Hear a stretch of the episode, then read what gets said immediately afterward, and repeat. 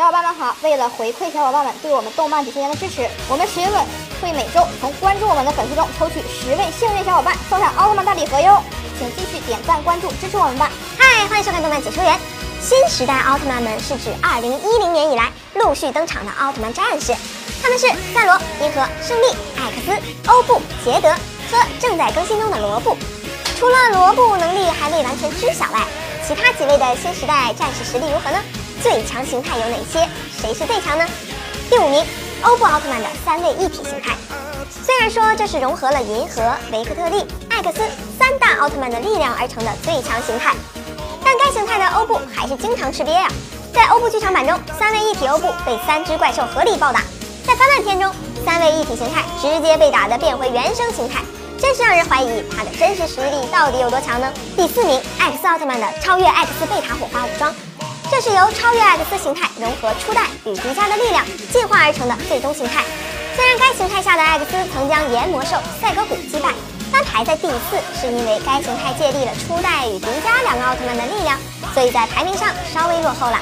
第三名，银河维克特利奥特曼，由银河与维克特利结合奥特十勇士的力量进化而成的银河维克特利形态，可以使用十位奥特曼的力量，在借力数量上就优势很明显了呀。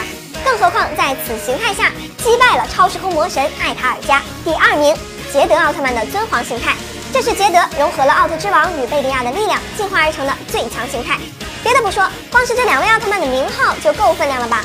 并且从剧中展现的实力也能看出，尊皇捷德秒天秒地的，甚至连老爸贝利亚的奇美拉贝洛斯形态也被他干掉了哦。第一名，赛罗奥特曼的终极型、光辉型和无限型。